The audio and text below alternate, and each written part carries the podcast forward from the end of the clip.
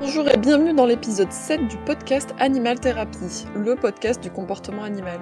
Aujourd'hui, on va parler de l'adoption de chiens de refuge ou d'association. Et comme vous le savez, c'est une thématique qui m'est chère puisque j'ai fondé et je tiens une association de protection animale sur la région toulousaine depuis 2016 et que j'ai vu passer des milliers d'animaux de tout horizon. Donc aujourd'hui, j'aimerais vraiment qu'on fasse le point sur cette thématique. Pour en parler, je ne serai pas toute seule parce que j'ai une super guest qui vient échanger et parler avec nous de son expérience et il s'agit de Valentine. Coucou Valentine. Bonjour. Merci beaucoup de me recevoir. Je suis vraiment super heureuse de t'accueillir parmi nous aujourd'hui. Euh, on a passé une certification ensemble, la certification CISAT de spécialisation en anxiété de séparation. Et d'ailleurs, c'est là qu'on s'est connus et que j'ai découvert ton, travail fabuleux avec les chiens de refuge. Merci. Est-ce que tu peux te présenter un petit peu avec ton expérience, ton background, tout ça? Bien sûr. Alors, euh, donc moi je suis Valentine, j'ai fondé le Monde de Maïkan en 2018 et j'accompagne euh, des particuliers dans tout ce qui est euh, modification comportementale pour leurs chiens. Et je travaille également en refuge. Donc je suis prestataire externe dans une SPA dans le sud de la France, à Valérargues, depuis un peu plus de deux ans maintenant. Et euh, mes missions en fait dans ce refuge vont être d'accompagner déjà les équipes dans la gestion des chiens, on va dire les plus difficiles, mais aussi le fait de mettre en place pas mal d'aménagements, de euh, comment dire, d'activités, etc., qui vont viser à améliorer le bien-être des chiens. Euh, limiter du coup les comportements indésirables aussi qu'on peut voir souvent augmenter en refuge, euh, augmenter la sécurité des individus humains et les autres animaux au sein du refuge, et à terme finalement favoriser les adoptions. Euh, donc moi je suis euh, certifiée Elite Fear Free, c'est une certification qui vise à limiter la peur, l'anxiété et le stress auprès des animaux que j'accompagne, donc principalement des chiens. Et je suis également Fear Free Shelter, donc c'est le même principe mais spécialisé dans tout ce qui est accompagnement des chiens de refuge. Et je suis euh, depuis euh, quelques mois aussi euh, CSAT, donc entraîneuse certifiée pour les troubles de l'anxiété de séparation. Merci pour ta présentation, ça vraiment trop cool. Ouais, donc euh, cette certification Fear Free d'ailleurs qui, euh, qui commence à arriver un petit peu en France. On commence à avoir de plus en plus de professionnels qui, euh, bah, qui s'engagent du coup pour le bien-être des chiens, pour éviter des chiens et de tous les animaux d'ailleurs, mais pour éviter justement qu'ils aient qu'ils expriment des peurs, des anxiétés, autant que possible, en tout cas avec les moyens qu'on a, dans les conditions dans lesquelles on va travailler et accompagner ces chiens-là, ainsi que leurs humains. Euh, en quoi, maintenant on va rentrer dans le vif du sujet, hein, en quoi est-ce que adopter un chien de refuge, c'est différent d'adopter un chien ailleurs, en élevage ou sur le bon coin ou n'importe où finalement? En quoi est-ce que l'adoption est, un acte presque militant finalement? Qu'est-ce que ça va changer pour la personne? Alors, adopter un chien en refuge, c'est euh, se confronter un petit peu à l'adoption d'un chien dont on ne connaît pas grand-chose contrairement à un élevage où euh, effectivement sur le bon coin ou chez le voisin parfois quand on va récupérer un chien, c'est assez souvent des chiots. Euh, là, dans les refuges, il y a des chiens de tout âge et vraiment de tout profil, autant des chiots que des ce que j'appelle les grands chiots entre 6 et 10 mois, que des chiens adultes et des chiens vieillissants.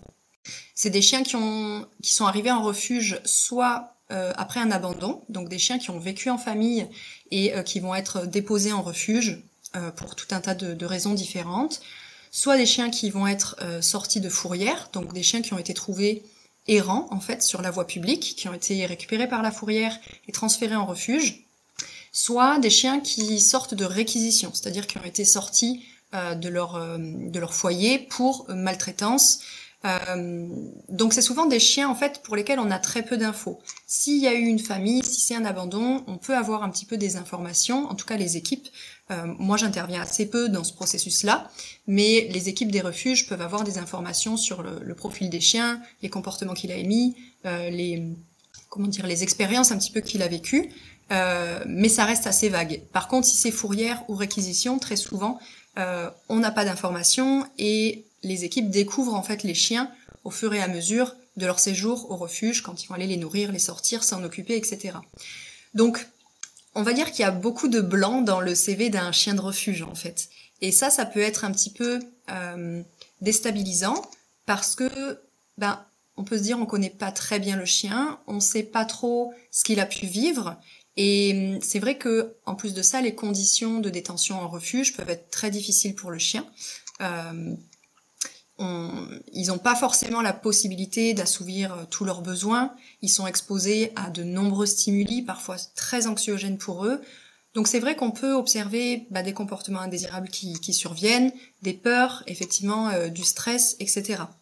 Donc c'est tout ça à quoi ben, l'humain qui va aller chercher un chien en refuge s'expose. Malgré tout, je pense que c'est vraiment euh, une action louable de, de, sortir un chien de là parce que on le sait aujourd'hui, les refuges sont clairement saturés, euh, particulièrement à cette période-là où on sort de l'été et on sait que souvent l'été, bah, les abandons euh, euh, font une explosion, malheureusement. donc c'est vraiment offrir en fait une seconde chance à tous ces chiens-là qui, qui, ont pu être abîmés physiquement, mentalement, émotionnellement aussi.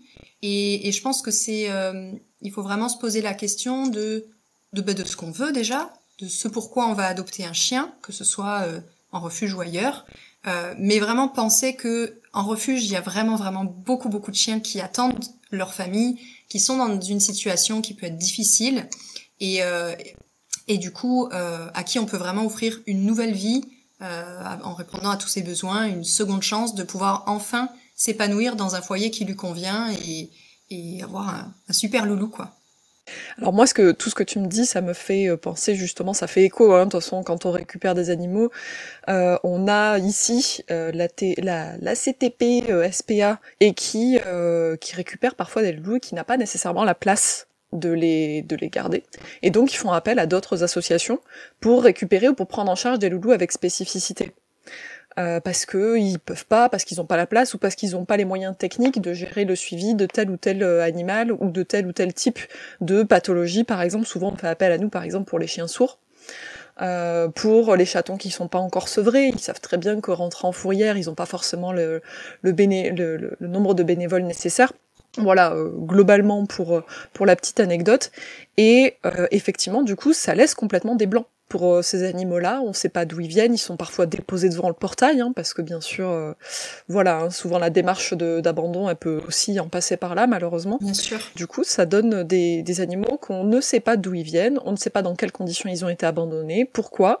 Mais par contre, ce que moi j'ai remarqué, et tu me diras si c'est vrai aussi de ton côté, c'est que euh, même si on n'a pas nécessairement l'historique de l'animal, on peut relativement facilement voir quelles ont été les conséquences de ces apprentissages. On peut avoir assez facilement des informations sur quel est son rapport aux autres chiens, par exemple. Euh, quel est son rapport à l'humain, à la main humaine aussi. Euh, comment est-ce qu'il envisage les déplacements dans son environnement? Est-ce qu'il explore? Est-ce que euh, est-ce qu'il est complètement terré dans un coin et il attend que ça passe? Qu'est-ce qui va se, se passer finalement? Euh, Et quelles vont être finalement ben voilà, les conséquences de ces apprentissages? Est-ce que tu as remarqué ce genre de choses-là? Et est-ce que euh, ça aide aussi à, ben, à orienter, même si on ne connaît pas, parce qu'on n'aura jamais de preuves sur ce qui s'est passé dans la vie du chien, euh, ça aide quand même à, à évaluer en fait finalement le chien un petit peu Absolument, c'est très intéressant ce que tu dis, effectivement. Euh, moi, je dis souvent que ce soit euh, aux adoptants, à mes clients même euh, au quotidien et, et, aux équipes des refuges avec lesquelles je, je collabore, euh, c'est pas parce que on va connaître la cause exacte de ce comportement-là, par exemple un chien qui a peur, on, on saura peut-être jamais pourquoi est-ce qu'il a peur, euh, mais ça n'empêche en rien de mettre des choses en place pour que ça aille mieux, pour qu'il vive mieux cette situation. Et effectivement, euh, il y a déjà bah, toute l'observation, comme je le disais, des, des agents animaliers qui s'occupent des chiens tous les jours, qui va être super importante parce que eux vont être au contact direct et quotidien en fait du chien. Ils vont pouvoir observer effectivement quels sont ses comportements quand il s'approche, quels sont ses comportements vis-à-vis des chiens, euh, vis-à-vis de la nourriture, etc., etc. Et, euh, et, donc moi en fait je ne suis pas salarié de la SPA, je suis prestataire externe, donc j'interviens chaque semaine. Et à chaque fois, peu importe le chien, je je vais effectivement d'abord avoir une grande observation euh, vis-à-vis de ses comportements. Comment est-ce qu'il va se comporter quand j'approche de son box? Euh, Est-ce qu'il mange? Est-ce qu'il mange pas? Euh, Est-ce qu'il réagit fort? Est-ce qu'il y a un petit peu de, peut-être de réactivité, de peur? Et je vais adapter bah, mes propres comportements à ça, mon plan futur d'entraînement à tout ça, et je vais essayer du coup, bah, en me basant effectivement sur ce que j'observe aujourd'hui, parce que bah, tout ce qui s'est passé hier et les mois précédents, finalement, on fait un peu un reset et on, va vraiment se baser sur euh, aujourd'hui qu'est-ce que je vois et comment est-ce que je peux m'adapter au mieux à ça. Et ça va vraiment me servir de, base de données, en fait, comportementale, on va dire, pour créer justement des plans d'entraînement les plus adaptés pour ce chien-là, euh, qui vont lui permettre de retrouver bah, une certaine sérénité s'il y a des peurs ou, des stress, etc. Euh, ou modifier certains comportements qui peuvent être dérangeants au sein du refuge. Euh, et surtout aussi bah, transmettre du coup tout ça aux équipes pour qu'il y ait une vraie continuité, qu'on puisse vraiment collaborer. Euh, le travail ne se fasse pas que les journées où je suis là, mais que euh, les, personnes puissent le continuer en fait presque au quotidien euh, de manière le plus facile et, fluide possible pour qu'il y ait une vraie évolution sur le long terme en fait pour le chien.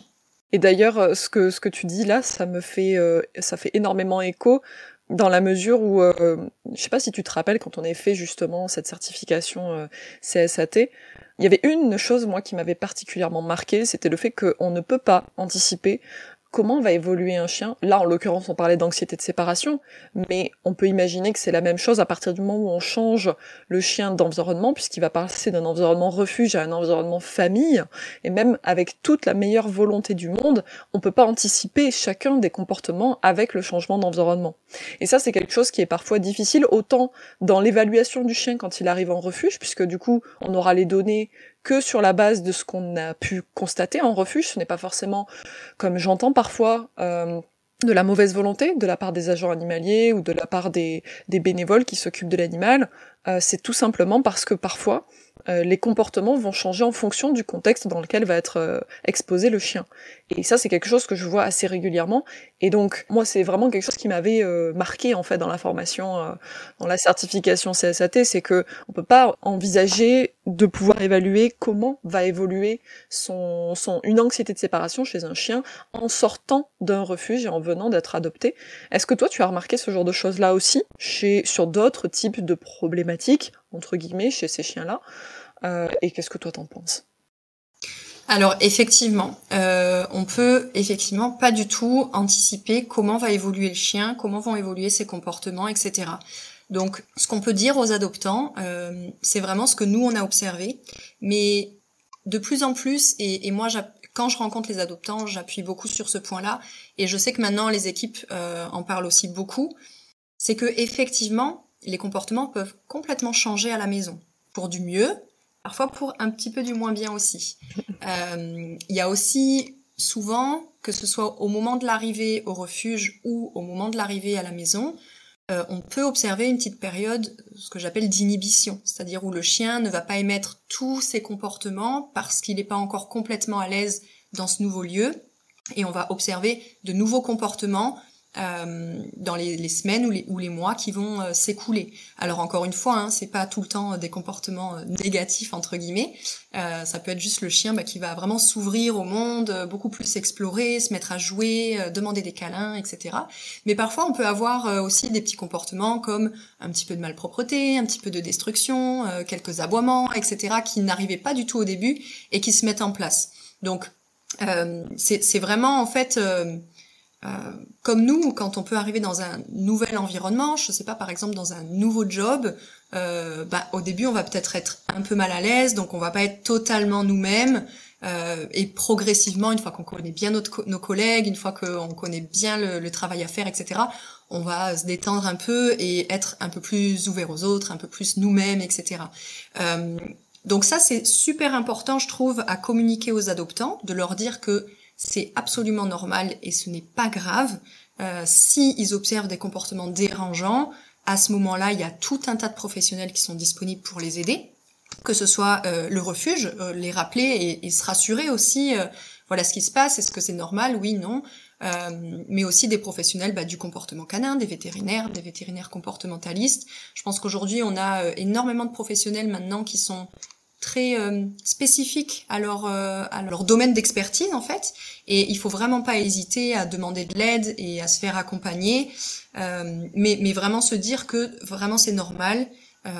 parfois il y a des comportements qui vont apparaître quelques jours et disparaître après. Ça peut être un petit peu fluctuant. c'est un gros changement pour le chien, que ce soit une arrivée en refuge ou dans une nouvelle famille. Tout change. Les repères, ben, il y en a plus vraiment. C'est des nouvelles personnes qu'ils ont peut-être vu quelques fois, mais où ben en fait euh, le lien d'attachement n'est pas encore complètement fait et va se construire progressivement. Donc voilà, il faut vraiment pas s'inquiéter si ça arrive, mais effectivement, et c'est un petit peu le challenge de tous les jours, je pense, dans nos, dans nos métiers, c'est de se dire, OK, aujourd'hui, mon plan de travail, d'entraînement, c'est celui-là, mais on verra en fait si ça fonctionne vraiment comme je l'ai dans ma tête et sur mon papier, euh, si le chien répond bien à ce que j'attends, etc. Et il faut être capable vraiment de pouvoir réajuster, toujours pouvoir se réajuster au chien, à son évolution, euh, aujourd'hui sans se dire bah voilà ce que je vais faire demain et la semaine prochaine parce que ça ira bien parce que la vérité c'est que on n'en sait rien du tout donc euh, donc voilà il faut vraiment se dire que c'est juste normal que on peut clairement se faire aider euh, et même en tant que professionnel aussi faire appel à, à notre réseau hein, professionnel quand on se sent des fois un peu bloqué d'ailleurs sur sur des cas de comportement mais c'est un peu le challenge clairement cette non-prévisibilité qu'on peut avoir euh, dans le comportement des chiens. Et surtout sur des, chiens de refuge, où là, en l'occurrence, on a vraiment un historique du chien très limité. Clairement. On a un historique très limité, donc euh, ben voilà, par exemple, typiquement, euh, si on a effectivement un chien qui va présenter de l'anxiété de séparation en sortant de là, effectivement, oui, il y a de quoi se faire aider aujourd'hui avec des professionnels qui sont spécialisés dans, la, dans le domaine et qui du coup pourront compléter euh, un, éventuel plan de travail qui a été mis en place avec euh, avec votre éducateur habituel par exemple euh, pour pouvoir vraiment prendre en charge le chien de façon holistique et se sortir de cette espèce d'effet vicieux de cercle vicieux où le chien s'enferme dans toujours plus de stress parce qu'il y a beaucoup de changements d'un coup parce qu'il y a énormément de choses qui pour lui sont difficiles à vivre et que une, une aide holistique à, à, tout point de vue va vraiment pouvoir lui permettre de s'en sortir. Tout à fait. ça rejoint, ça rejoint ce que tu dis, en hein, toute façon. Et moi, ça me fait penser aussi par rapport aux chiots qui sont adoptés en refuge, parce que souvent les chiots, la difficulté, c'est que, ben bon, généralement, bon ben voilà, je veux dire, on vient, on pose le carton devant le portail, on a très rarement les informations sur les parents, euh, parfois même les bébés sont, il faut les biberonner, donc vraiment il y a vraiment très très peu d'historique euh, et très peu de d'informations sur ces sur ces chiots là. On ne sait pas d'où ils viennent, on ne sait pas quel est le type racial même parfois quand ils arrivent. Bien sûr. Donc on ne sait pas la taille, euh, on ne sait pas forcément, il y a vraiment pas grand chose quoi. Il y a vraiment très peu de choses. Tout ce qu'on sait c'est que c'est des petits bouts de choux qui sont vivants et que ben, il va falloir essayer de les aider au maximum. Est-ce que toi, tu as été régulièrement confronté à des chiots comme ça qui arrivaient euh, en SPA Alors, régulièrement, non, euh, mais c'est arrivé plusieurs fois. Euh, les petits chiots, vraiment, on va dire entre 0 et 10 semaines, c'est une population qui a assez peu, en tout cas dans la SPA où je suis, mais ça arrive quand même plusieurs fois dans l'année, qui est soit une maman avec ses chiots qui arrivent, et ça j'ai envie de dire c'est le meilleur des cas, parce qu'il y a quand même la maman, bah, déjà qui peut les nourrir, euh, et qui peut euh, ben, faire son rôle de maman au niveau euh, social aussi pour, pour les chiots, au niveau des interactions, etc. jusqu'à ce qu'ils puissent partir en famille. Mais évidemment, il y a aussi des chiots qui arrivent sans leur maman, euh, parfois à seulement quelques jours. Euh, je me rappelle de cet hiver où euh, il y a effectivement, bah, comme tu l'expliques, un carton de chiots qui est arrivé avec des chiots qui avaient encore les yeux fermés. Donc ils étaient vraiment tout petits. ils ont tous survécu. Ils ont été placés. Bah, les, les, filles en fait des équipes les ont carrément pris chez elles. Elles ont été extraordinaires. elles se réveillaient beaucoup la nuit pour les biberonner effectivement. Mais mais voilà, donc très vite, ils ont pu bah, revenir euh, au refuge dès qu'ils étaient euh, un petit peu plus autonomes. Euh, et donc là, ce qu'on avait mis en place un petit peu, c'est que on a essayé de, de faire le mieux qu'on a pu, on va dire, pour leur socialisation, parce que ben forcément, hein, en refuge, l'environnement il est quand même limité et il est assez pauvre. mais en mettant bah, des petites playlists de musique ou de bruit, bah, en allant aussi passer des moments avec eux pour qu'ils s'habituent à l'humain, euh, leur présenter des petits colliers, leur faire des petites activités euh, masticatoires ou euh, d'enrichissement alimentaire. On les a fait aussi rencontrer certains des chiens des employés qui étaient vraiment super cool et adultes pour qu'ils aient aussi des contacts avec d'autres chiens, sans non plus risquer des contaminations avec les chiens de refuge au niveau sanitaire, etc. Donc on reste limité pour bah, pour tous les apprentissages dont ils auraient besoin à leur âge, à leur tout petit âge. Mais on peut quand même mettre des choses en place. Après, euh, ça c'est vraiment l'expérience que moi j'ai vécue dans la SPA où j'interviens. Je sais pas exactement comment ça se passe partout, Bien sûr. Euh, mais mais voilà, c'est vrai que ça peut être difficile et effectivement, ce point d'interrogation euh, sur bah, qui est ce chiot, qu'est-ce que c'est sa race, qui sont ses parents, quels étaient les comportements des parents? Ou, potentiellement les, les, pathologies aussi des parents? Euh, tout ça, c'est difficile parce que c'est vrai qu'on on peut pas dire grand-chose aux adoptants. Heureusement, il y a les vétérinaires qui peuvent un petit peu axer euh, au niveau de l'âge, au niveau de la race, mais ça reste quand même assez approximatif. Et euh, on, découvre au fur et à mesure des jours finalement bah, à quoi ils vont ressembler, comment ils sont, etc. C'est super intéressant ce que tu dis parce qu'en fait ici, la structure dans laquelle je suis, il n'y a pas de refuge. Donc en fait, tous les animaux sont placés immédiatement en famille d'accueil. Et donc il n'y a pas vraiment cette problématique euh, qu'il peut y avoir en refuge, avec effectivement un environnement qui est relativement pauvre, même si on essaye de mettre plein plein de choses en place, et qu'il y a plein de choses à faire comme ils sont en famille, on se retrouve finalement dans la configuration où ben, on les place systématiquement dans une famille d'accueil avec un autre chien, au minimum un autre chien. Euh, ils vont être confrontés à de la vie familiale avec les bruits familiaux, avec euh, voilà quand on passe l'aspirateur, quand on fait le ménage, euh, quand on va se balader, quand et donc finalement on n'a pas du tout cette problématique là, qui est un vrai problème aussi, ou en tout cas qu'il faut qu'il faut prendre en compte pour cette période sensible, qui est euh, l'apprentissage du chiot au moment où il va faire toutes les découvertes, au moment où il va explorer, au moment aussi où on peut découvrir ses peurs ou ses sensibilités, quelles qu'elles soient, ou les premiers, euh, les premières séquences comportementales qui peuvent être liées d'ailleurs, euh, voilà, spécifiquement à une race. Et donc ça, c'est quelque chose qui est, je trouve, beaucoup plus facile à faire en famille d'accueil que dans un contexte refuge où euh, finalement on va avoir un peu moins de possibilités malheureusement. Donc ouais, cette problématique là, j'ai pas vraiment été confrontée. Est-ce que vous vous travaillez avec des familles d'accueil ou pas du tout? Alors c'est en train de se mettre en place, c'est assez récent. Jusqu'ici, il y avait certaines familles relais pour vraiment les chiens vieillissants ou avec des pathologies lourdes, euh, où du coup, bah, clairement, être en box dehors, même si euh, les box sont vraiment chouettes là où euh, j'interviens parce qu'il y a une partie euh, chauffée ou climatisée l'hiver, etc. mais voilà, il y a, des chiens clairement qui ne, qui ne pouvaient pas du tout rester dans ces conditions-là. Donc ça a commencé à être mis en place pour ces profils de chiens-là.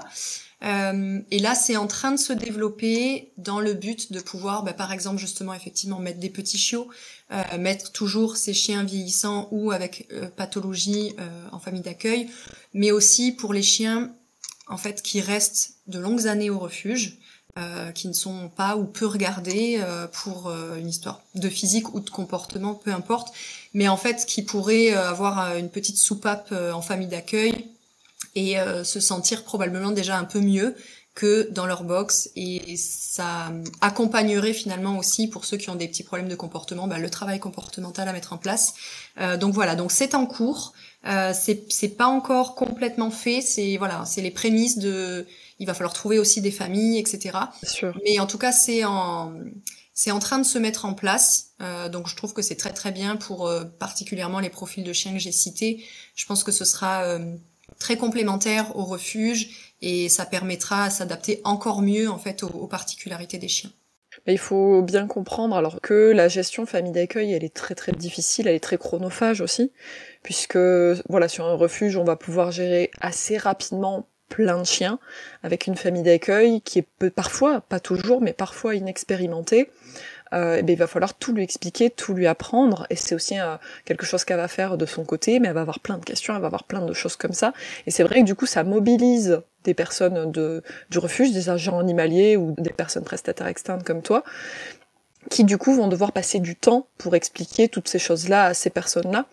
Et donc du coup forcément ça prend de la ressource et donc c'est pas toujours évident à mettre en place pour un refuge parce que on n'a pas toujours le temps, parce que euh, les priorités vont être aux animaux qui sont présents euh, et qui on va essayer d'aller à l'efficacité pour essayer d'en sauver un maximum et c'est pas toujours évident de s'occuper de cet aspect et donc je salue aussi la, volonté de pouvoir mettre euh, en place ces choses-là pour euh, s'occuper aussi du autant que possible en tout cas du bien-être de ces animaux-là et de leur permettre en tout cas d'évoluer aussi bien que possible dans les meilleures conditions possibles et du coup faciliter aussi quelque part leur adoption. Clairement, ouais, ouais, tout à fait. C'est clair que logistiquement, c'est euh, c'est assez lourd. Euh, donc c'est pour ça, je sais pas s'il pourrait y en avoir beaucoup. Et, et comme tu dis, il faut aussi que bah, les familles d'accueil soient très conscientes de de l'impact que ça peut avoir dans leur quotidien, de l'investissement, etc. Donc il faut aussi trouver des gens qui sont bah, euh, d'accord avec tout ça. Mais euh, Mais c'est déjà bien que ça commence à se mettre en place et et puis on verra par la suite si ça se développe encore plus. Moi, il y a, y a, pour en revenir au chiot, il y a quelque chose qui me, qui, que j'aurais bien aimé qu'on discute d'ailleurs, c'est euh, le fait que justement on ait très peu d'informations sur les parents. Souvent, ça, ça peut être bloquant au niveau des adoptions, dans la mesure où on ne sait pas exactement. Alors au-delà de, de l'aspect euh, de l'aspect physique, j'entends, parce que souvent ça déjà en soi ça peut être bloquant. Euh, moi je vois régulièrement, j'ai des retours hein, des, des associations amies ou même des SPA qui me disent, euh, voilà, on a des personnes, ils veulent un chien qui fasse entre 10 et 15 kilos. Si le chien déborde, euh, on n'en veut pas. Mais la problématique quand on a des petits chiots, pour peu qu'ils aient un retard de croissance parce que euh, ben, ils ont été dans des conditions terribles et on le sait pas forcément quand ils arrivent, même si on peut avoir un ordre d'idée parce que le vétérinaire va, va, va, nous aiguiller évidemment.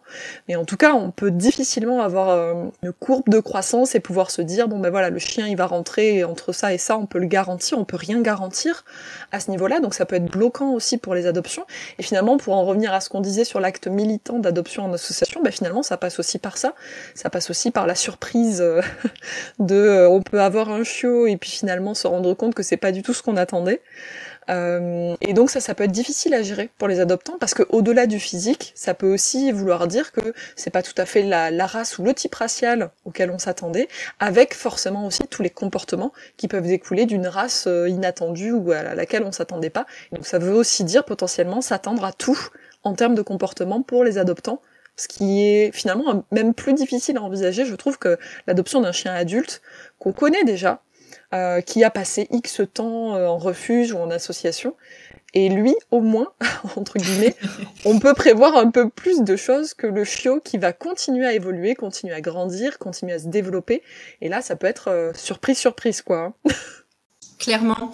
Euh, ouais, ouais, tout à fait. Ben, alors, je pense que les chiots, euh, ont un avantage par rapport aux autres, bah, c'est que ce sont des chiots. Et que donc, ils attirent euh, le regard, le cœur. euh, donc les gens, je pense, sont un petit peu plus prêts à se dire, ok, je saute dans l'inconnu, mais euh, il est tellement mignon, et puis euh, j'ai tellement envie de m'investir avec lui que un peu peu importe ce qui va devenir, je vais l'aimer très fort et je l'aime déjà très fort. Euh, mais euh, mais bien sûr que euh, il y a des personnes qui vont être freinées par ben on sait pas trop en fait à quoi il va ressembler, combien il va peser, quelle taille il va faire. ce que parfois font les équipes là où je suis, c'est qu'elles donnent, on va dire, une fourchette plutôt haute en disant ben voilà, au vu de ce que nous a dit bah, la vétérinaire, etc., on va s'attendre à tel gabarit en peut-être grossissant un tout petit peu pour être sûr que ben voilà les gens soient prêts à ce que ce soit plutôt un, grand chien ou un chien moyen, etc. Euh, pour éviter, on va dire, les mauvaises surprises. Si c'est des, des gens pardon qui euh, bah, qui s'en fichent un petit peu du gabarit, de la taille, etc. Bon bah tout va bien. Euh, mais voilà, essayer de les prévenir au maximum et leur détailler bah, tout ce qu'on dit en fait que bah voilà, il n'y avait pas de parents, ils ont été biberonnés peut-être, euh, donc on a très peu d'informations. Mais si on arrive à avoir un petit peu, je sais pas, le, croisement et les races potentielles qui ont participé à, à, ces petits chiots, on peut déjà faire un peu de prévention effectivement sur euh, bah, les comportements qui peuvent apparaître, etc. Mais, euh, mais c'est vrai que c'est pas évident, mais voilà, ils ont, ils ont quand même cet avantage de, de grande mignonnerie qui fait qu'ils restent euh, en général très très peu de temps en refuge, ce qui est génial pour eux. Et, euh, et voilà, ils trouvent assez vite leur famille. Et puis euh, généralement, c'est des gens qui sont vraiment investis ou en tout cas qui n'hésitent pas à nous rappeler derrière, etc. Donc, euh, donc ça, c'est vraiment chouette pour les chiens et pour les chiots. Ouais, c'est super. Et ça, ça fait toujours penser aussi dans la catégorie des informations qu'on n'a pas, c'est au niveau des pathologies. On a des portées entières qui ont eu euh, une dysplasie rénale. Donc dysplasie rénale, c'est une malformation rénale qui est euh, génétique, qui est une une ascendance génétique. Donc ça veut dire que potentiellement, si les parents, eux, n'avaient rien, ça veut dire que potentiellement les deux étaient porteurs. Et que ce mariage-là a créé des chiots qui étaient atteints de cette pathologie-là, en tout cas en très grande majorité sur une portée complète. Et euh, alors ça, l'avantage qu'on a ici, c'est qu'on sait reconnaître les symptômes assez rapidement maintenant, du coup, ce qui est pas forcément une bonne chose, parce que ça veut dire qu'on y a été confronté. Mais du coup, il y a des traitements médicamenteux et un suivi qui peut être mis en place le plus rapidement possible. Mais ça veut aussi dire il y a des pathologies qui vont pas forcément se, se, développer aux deux mois et demi ou aux trois mois du show, comme là en l'occurrence c'était le cas pour les dysplasies rénales, et donc les familles adoptantes dans l'absolu ont pu être prévenues à temps, il y a d'autres types de pathologies qui existent et qui vont être latentes et qui vont se développer bien plus tard dans la vie du chiot. Euh, il y, en a tellement en fait que je saurais même pas par où commencer. C'est le genre d'informations que souvent on va avoir en élevage, puisque techniquement les élevages font les tests de santé des reproducteurs pour savoir quelles vont être les euh, les pathologies éventuelles et évidemment les éviter pour leurs chiots et les, et les descendances. Euh, mais ça, c'est quelque chose qui est presque pas possible à avoir en association. Et c'est quelque chose aussi qu'il faut prendre en compte dans le cas où on adopte un chiot en association, c'est qu'on s'engage dans l'inconnu sur plein de points, y compris la santé et il faut pouvoir se dire, euh, ben voilà, peut-être que j'adopte un chiot, peut-être que euh, il aura une vie plus courte que si j'avais adopté ce chien en élevage, avec tous les tests de santé faits, avec le suivi des reproducteurs, avec, euh, je connais exactement ce dans quoi je m'engage en fait. Je connais les parents, je les ai rencontrés, je vois leur comportement.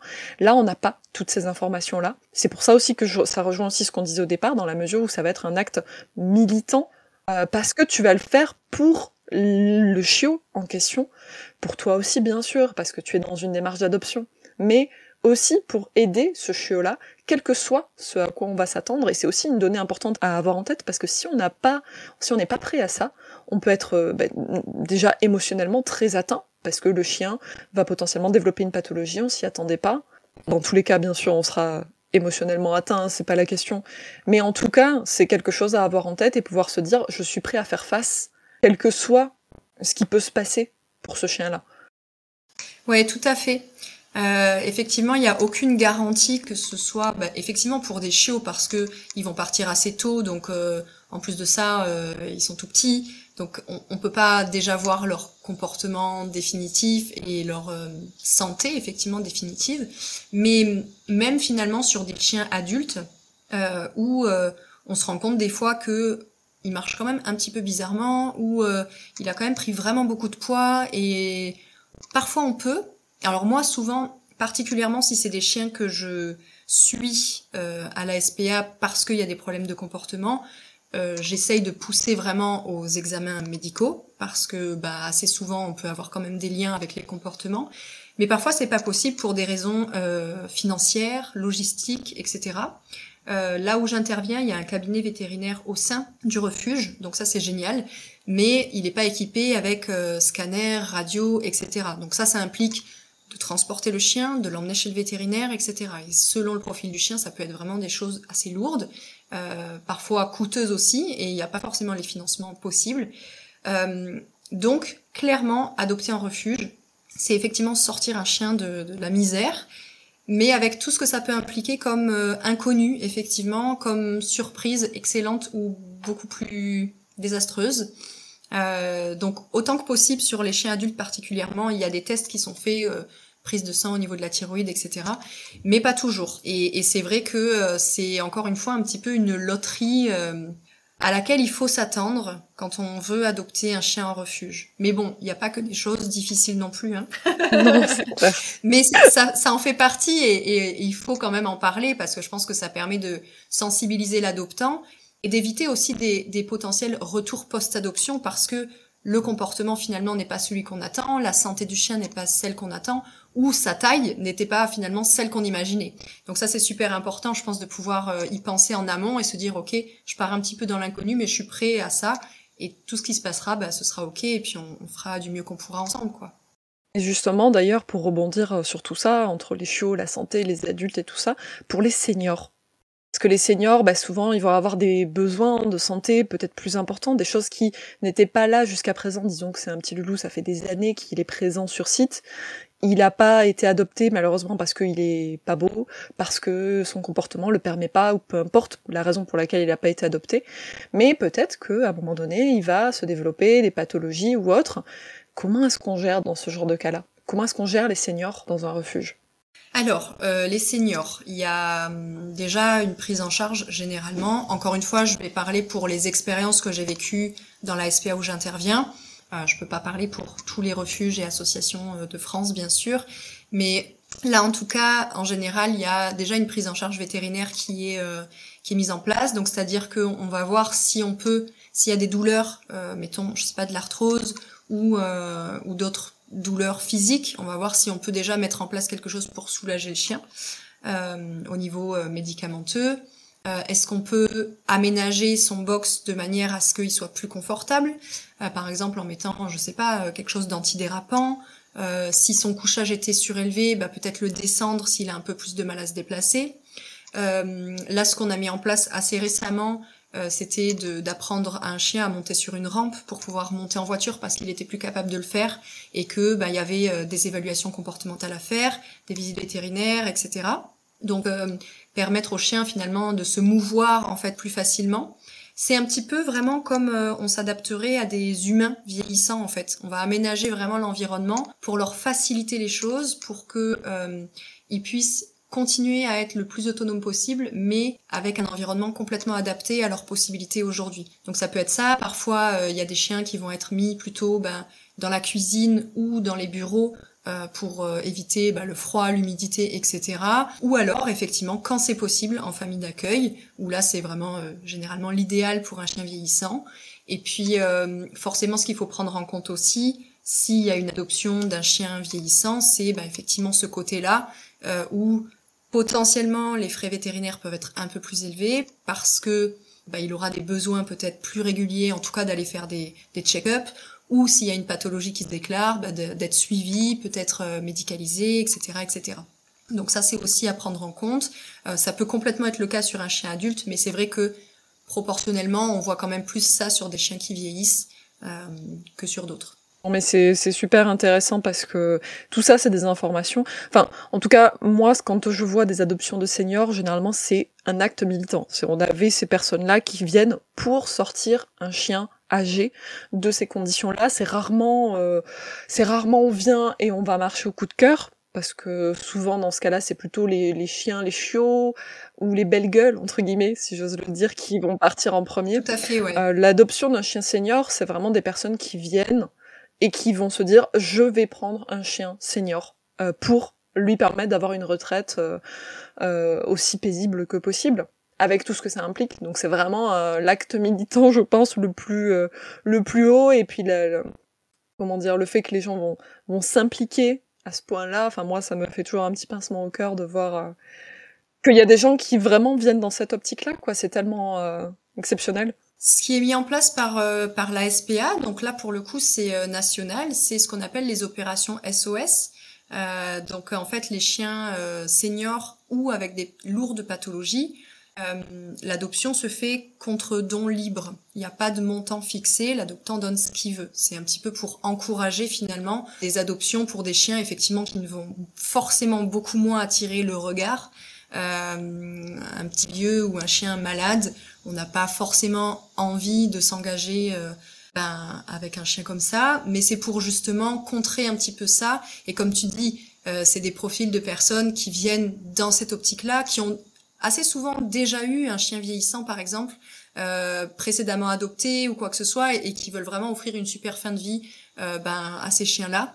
Et je trouve que c'est assez chouette du coup de mettre en place ce genre d'opération parce que c'est vrai que ça donne de la visibilité à des chiens qui pourraient passer un petit peu inaperçus au quotidien finalement euh, quand il y a des visiteurs. C'est clair. Et d'ailleurs, en parlant bah, d'adoption, souvent, moi, ce que je vais voir, ça va être, euh, on en parlait au départ, hein, euh, quand il y a la transition refuge, association, et qu'on accueille le chien à la maison. Tu parlais d'une période d'inhibition, ça peut être aussi complètement le contraire, hein. ça peut être euh, presque de la désinhibition où en fait on va voir euh, des comportements apparaître qui étaient totalement euh, invisibles en refuge. moi, par rapport à cet aspect-là, il y a une chose qu'on n'a pas mentionnée que j'aimerais bien qu'on mentionne, c'est est-ce que il y a des formes de stress chronique qui peuvent apparaître en refuge ou en association du coup, mais souvent plutôt en refuge, et qui peuvent avoir un impact sur le bien-être du chien, qui vont avoir un impact aussi du coup sur ses comportements, sur sa façon de d'évoluer aussi, potentiellement au sein de sa future famille. Est-ce que c'est quelque chose que tu remarques? Euh, oui, bah clairement, euh, il y a énormément de chiens qui sont euh, soumis à beaucoup de stress en refuge. Il y a, y, a, une minorité de chiens qui vivent leur meilleure vie qui, qui mangent, qui font leur promenade, qui dorment toute la journée et où on sent que c'est vraiment ok euh, de vivre comme ça. Mais ça reste vraiment une minorité. Il y a énormément de chiens qui vont être très stressés par le fait bah déjà d'être enfermé, par le fait d'être confronté à des chiens toute la journée, à des humains toute la journée, euh, d'avoir peu de contact social, parce que bah, même si les agents animaliers se démènent pour leur offrir le meilleur, ça n'en reste pas moins euh, un travail où ils ont mille choses à faire à côté aussi, et forcément euh, les, les, heures passées au contact réel du chien, bah, elles sont assez courtes en fait dans la journée. Puis des comportements naturels aussi du chien, euh, creuser, courir mastiquer, etc. Parfois où, on n'a pas ou peu en tout cas la, possibilité de leur proposer. Donc concrètement, oui, euh, le bien-être des chiens peut être vraiment impacté, plus ou moins selon le chien. Et ça, c'est des choses qui peuvent effectivement se, répercuter sur leur vie après en foyer. Euh, il y a pas mal de choses à mettre en place pour améliorer leur bien-être et assez souvent le simple fait en fait de vivre ben, avec euh, du contact social euh, beaucoup plus important, d'avoir des, des, des, promenades ou des sorties, etc., qui leur permettent d'émettre leurs besoins juste de chien, déjà ça améliore beaucoup beaucoup les choses. Après, il peut y avoir des choses qui restent, qui étaient peut-être déjà présentes avant le refuge ou qui sont apparues ben, pendant le, séjour au refuge. Euh, et à ce moment-là, il faut pas hésiter encore une fois bah, à faire appel déjà à des vétérinaires, pourquoi pas, pour voir si euh, on peut aider le chien avec une médication si c'est nécessaire, euh, mais aussi des professionnels de l'éducation du comportement pour essayer de mettre en place des, des entraînements, des protocoles de travail en fait qui vont pouvoir améliorer un petit peu les choses, mais on peut clairement retrouver des stress et ça fait un peu penser au stress post-traumatique où parfois il y a des bruits qui vont faire réagir le chien parce que euh, c'était des bruits en fait qu'ils avaient l'habitude d'entendre dans un refuge, des odeurs, euh, etc. ou des mots aussi qu'ils ont entendu beaucoup beaucoup au refuge ou qui vont les mettre un petit peu mal à l'aise à la maison parce que ben, en fait c'est euh, c'est lié à l'expérience qu'ils ont vécue au refuge qui n'était pas très agréable. Euh, mais parfois, ils arrivent à la maison et puis c'est comme s'ils y avaient aussi été euh, depuis toujours et dès le premier dès le premier soir, ils sont collés à leur humain comme s'ils avaient toujours vécu avec lui et tout se passe pour le mieux et évidemment c'est toujours ce qu'on souhaite. Euh, mais voilà, je pense que ce qu'il faut vraiment garder en tête, c'est que on a vraiment vraiment aujourd'hui des outils et des solutions pour améliorer leur bien-être, que ce soit en refuge et après. Donc il faut pas hésiter vraiment à, à faire ce qu'il faut et, à demander aux, gens euh, expérimentés, certifiés, euh, pour pouvoir se faire aider. Est-ce que toi, par rapport à tout ça, tu aurais des conseils pour les gens qui aimeraient se lancer dans une adoption, qui savent pas trop par où démarrer, qui savent pas trop, ils ont envie d'aider un chien qui est dans le besoin, mais ils sont pas sûrs de savoir comment s'y prendre et ils ont peut-être peur aussi des appréhensions par rapport à ce qu'ils pourraient rencontrer. Est-ce que tu as, tu as des conseils pour, euh, bah, pour les orienter, pour les aider? Alors oui, euh, déjà, alors moi je pense que en fait le processus de réflexion avant l'adoption, avant l'adoption, pardon, il est super important. Euh, de pouvoir vraiment se poser les bonnes questions. On peut aussi euh, marcher au coup de cœur et souvent c'est des très belles adoptions aussi. Mais pour moi, les, vraiment les trois questions qui vont être à se poser principalement, c'est déjà est-ce que j'ai le temps nécessaire pour ajouter un individu à mon foyer? Euh, on a tous des vies, je pense, bien remplies entre notre travail et tout ce qu'il y a à côté. Donc accueillir un nouvel individu, c'est forcément bah, lui donner aussi beaucoup de temps. Euh, donc est-ce qu'on a ce temps-là nécessaire? Est-ce qu'on est prêt à se dégager du temps pour ses besoins, pour éviter des périodes de solitude qui soient trop longues, le promener, le sortir, etc., etc. Est-ce qu'on a, deuxième question, le budget nécessaire? Parce que qui dit adopter un animal dit ben, des coûts financiers euh, liés potentiellement à l'adoption, des frais vétérinaires, la nourriture, le matériel, ben, si euh, on le fait un jour garder, euh, les pensions, tout ce qui est gardiennage, ou alors ben, justement des professionnels pour le comportement, l'éducation, etc., etc. Donc tout ça, il faut pouvoir le quantifier et être sûr de pouvoir y répondre sur le long terme, puisque ben, un chien, on sait quand on l'adopte, on sait pas jusqu'à quand. donc être sûr qu'on peut bah, subvenir à tous ses besoins et aux imprévus aussi, encore une fois. Et je pense aussi un petit peu se demander si, ben, si ça se passe pas comme on l'attendait, est-ce qu'on est prêt à se faire aider? Euh, Est-ce qu'on est prêt à faire appel à un éducateur canin, consultant en comportement, un vétérinaire ou euh, plein d'autres professions spécifiques que je ne cite pas mais qui existent en fonction de, ce qu'on rencontre? Euh, donc voilà, je pense que c'est vraiment les trois points clés qui se rejoignent finalement un petit peu. Et après, moi, ce que je propose assez souvent, euh, quand j'accompagne par exemple des clients dans ce processus-là, parce que de plus en plus, et je trouve que c'est génial, euh, j'ai des personnes qui font appel à moi avant en fait d'accueillir un chien et qui me disent voilà, on veut être sûr, on veut se poser les bonnes questions, avoir votre avis, etc. Euh, donc moi, ce que je propose déjà de faire dans un premier temps, c'est de vraiment définir en détail le profil de notre foyer, c'est-à-dire euh, par exemple, euh, bah, combien est-ce qu'on est d'humains Est-ce qu'il y a des enfants en bas âge Est-ce qu'il y a euh, des personnes avec des particularités physiques euh, Des personnes vieillissantes? Est-ce qu'il y a d'autres animaux? Appartements, maisons? Quel est notre environnement immédiat? Pour en fait être sûr que le chien qui va arriver puisse s'adapter et convenir à ce foyer-là, et inversement, que notre foyer puisse lui convenir à 100% et que tout le monde cohabite de la meilleure manière. Donc ça, c'est vraiment la première des choses, vraiment lister toute la constitution de, de son foyer. Définir un petit peu aussi son pourquoi est-ce que j'ai envie d'adopter un chien. Quelles sont mes raisons Pourquoi est-ce que je me projette aujourd'hui avec un chien Qu'est-ce que j'ai envie de faire Qu'est-ce que j'ai envie de lui proposer euh, Est-ce que, euh, je sais pas, je pars beaucoup en déplacement, il va venir avec moi Est-ce que je suis à la maison? Tout ça, vraiment tout ça, de, de vraiment lister. Question, euh, question, excuse-moi, question super importante parce que ça, c'est une question qui fait que euh, ça va définir finalement, euh, on va dire, la, la relation qu'on a avec le chien. Et comme là, en l'occurrence, on va adopter un chien d'association, et si pour lui, nos, nos, ce qu'on avait prévu ou ce qu'on aurait aimé pouvoir faire ne peut pas se faire dans l'immédiat parce que le chien, par exemple, ne le permet pas ou parce qu'il est trop stressé ou parce que pour lui, pour l'instant, c'est une compétence trop difficile, qu'il a besoin d'apprentissage intermédiaire. Si pour ce chien-là, on peut pas immédiatement arriver à ce qu'on aurait pouvoir aimer euh, aboutir, ben, est-ce qu'on a prévu une solution B?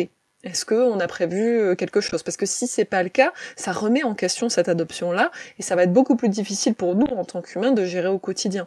Donc je pense que cette question du pourquoi je veux adopter, elle est aussi fondamentale. Parce que, et si jamais ça se passe pas exactement comme j'avais prévu?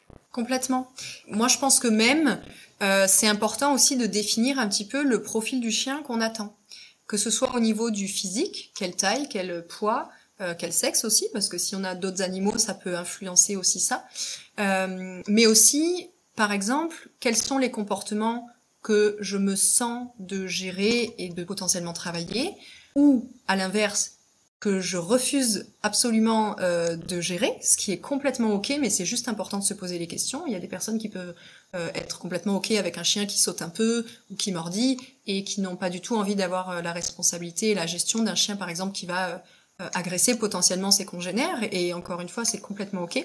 Euh, euh, pareil au niveau des pathologies, en tout cas si elles sont connues au sein du refuge, se dire bon bah aujourd'hui, moi j'ai envie, je sais pas, de faire, je suis très sportive, j'ai envie de faire beaucoup de sport avec mon chien.